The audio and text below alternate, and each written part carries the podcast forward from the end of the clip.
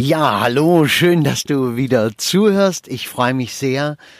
Äh, ja, jetzt bin ich auf dem Weg zu einer äh, Trauerrede, die mir doch ein bisschen Kopfzerbrechen bereitet, weil ich im Trauergespräch äh, die Angehörigen nicht erreichen konnte im Herzen.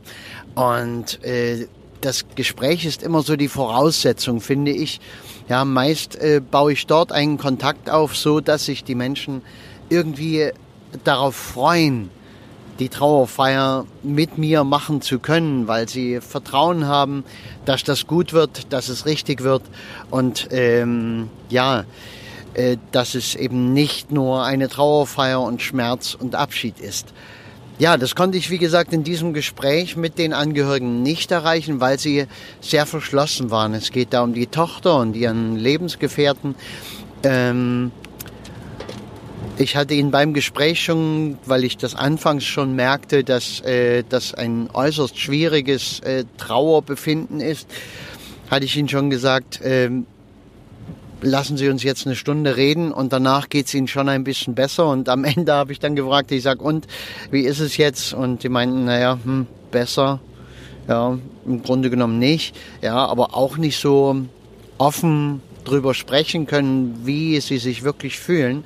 Also eine sehr verschlossene, eine sehr verschlossene äh, menschliche Seele sozusagen oder zwei verschlossene menschliche Seelen. Der Lebenspartner noch ein bisschen äh, offener, aber die Tochter sehr stark in Trauer. Äh, worum geht's? Und zwar eine Frau jetzt mit 60 Jahren gestorben und äh, sie hat ihr ganzes Leben immer gearbeitet, gearbeitet, gearbeitet, gearbeitet, putzen gehen und äh, nach dem Job mit Putzen noch irgendwo anders putzen.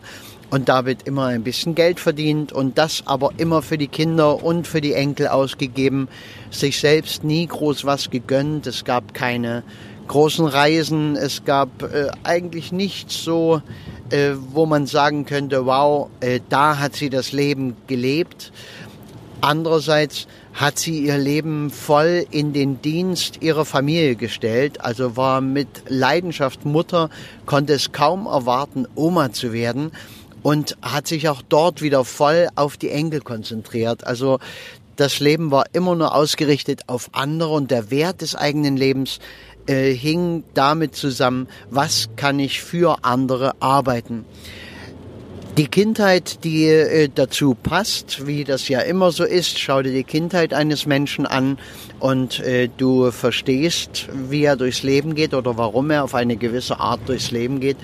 Sie stammt aus einer sehr großen Familie mit noch sieben Geschwistern, auf einem großen Bauernhof groß geworden, der Vater Alkoholiker da kannst du dir vorstellen, ein Bauernhof mit unwahrscheinlich viel Arbeit und äh, wenn dann der Mann auf dem Bauernhof nicht äh, ordentlich äh, durchziehen kann, das Ganze nicht managen kann, weil es ihm irgendwie zu viel ist und dort ständig an der Flasche hängt, dann bleibt es hängen an seiner Frau, also der Mutter der Kinder und natürlich den großen Kindern. Also sie gehörte zu diesen größeren der äh, acht Kinder und musste sich um die kleineren Geschwister dann auch mit kümmern. Und es wurde definiert, äh, der eigene Wert über, du musst etwas leisten.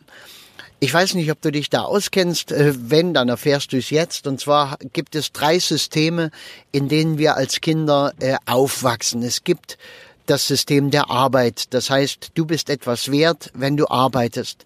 Das zweite ist, du bist etwas wert, wenn du lieb und nett und freundlich bist. Und das dritte ist, du bist etwas wert, wenn du klug bist, wenn du besser bist als andere.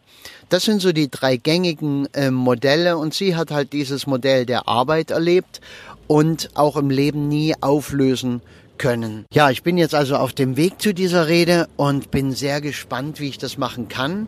Du weißt, ich bereite meine Reden äh, nicht schriftlich vor, sondern in meinem Kopf. Ich denke also schon längere Zeit darüber nach, immer mal wieder und jetzt natürlich sehr intensiv und weiß noch nicht, wie ich die Rede machen kann.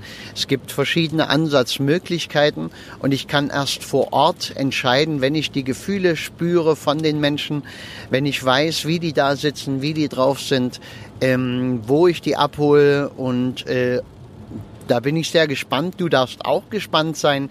Du wirst im nächsten Podcast dann erfahren, wie die Rede gelaufen ist, wie sie ausgegangen ist. Also freu dich auf den nächsten Podcast und da erzähle ich dir das dann. Hab vielen, vielen Dank, dass du immer zuhörst, dass du dabei bist.